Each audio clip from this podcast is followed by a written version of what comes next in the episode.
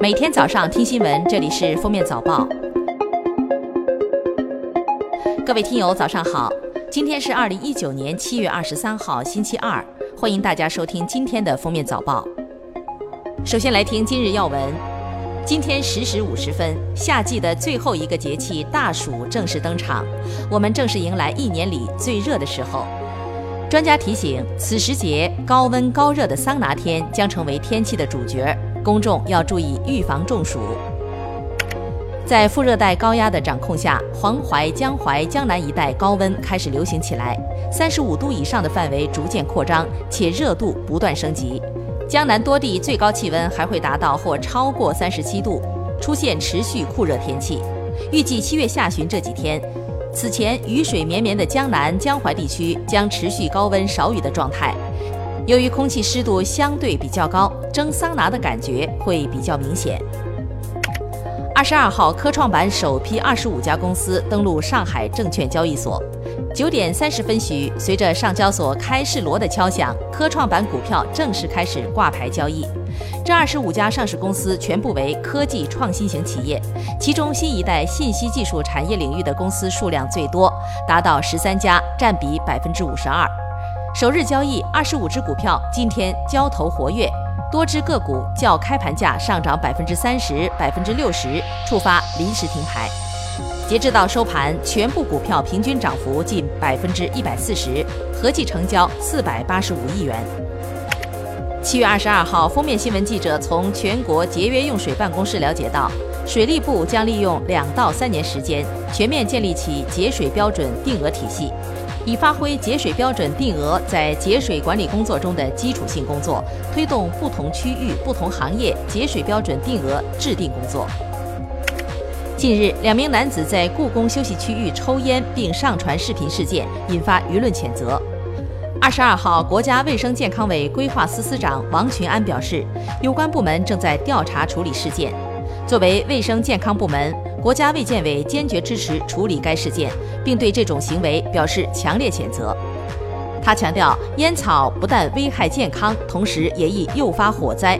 在重要文物保护单位严禁吸烟，不仅关系健康，同时关系整个场所的安全。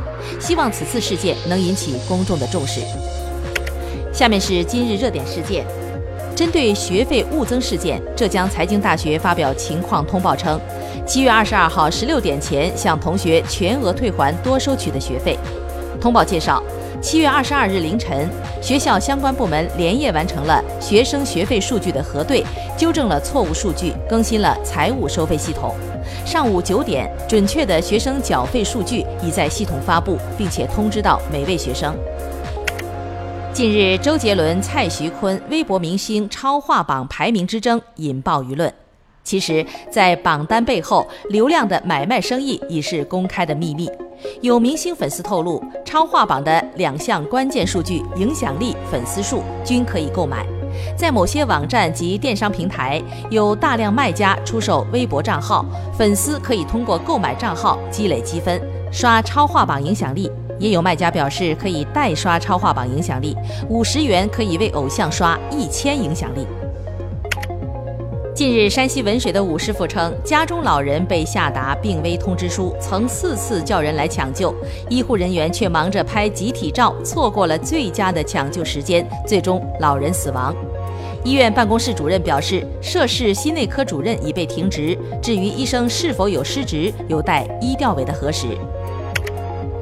河南中牟县的复读生小刘今年高考超一本线三十二分，志愿却被人填成了根本没办法录取的北大，且无法修改。经警方查明，系小刘同班同学乔某所为。两人在校期间曾因为琐事发生矛盾，乔某看到小刘的账号密码后恶意填报。目前，嫌疑人乔某被拘留九天。最后来听国际要闻。日本宫内厅七月二十二号宣布，德仁天皇将担任二零二零年东京奥运会残奥会名誉总裁，并在两个开幕式上发表致辞。十八号上午，发生在日本京都市动画制作公司京都动画工作室的大火，造成三十四人死亡。二十二号，京都警方公布了火灾的初步调查结果，有媒体早先称，三十四名遇难者中有十九人被发现倒在事发建筑物三楼通往楼顶的楼梯上。据信，事发时他们试图逃往楼顶，但是无法打开连接建筑物三楼和楼顶的门。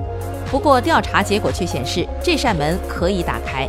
但是，事发时大火带来的浓烟迅速扩散，以至于这些人根本无法开门逃生。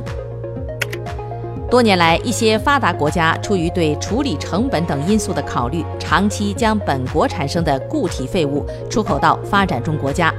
但是，随着民众环保意识的提高，发展中国家纷纷开始对发达国家的这种甩锅行为严正说不。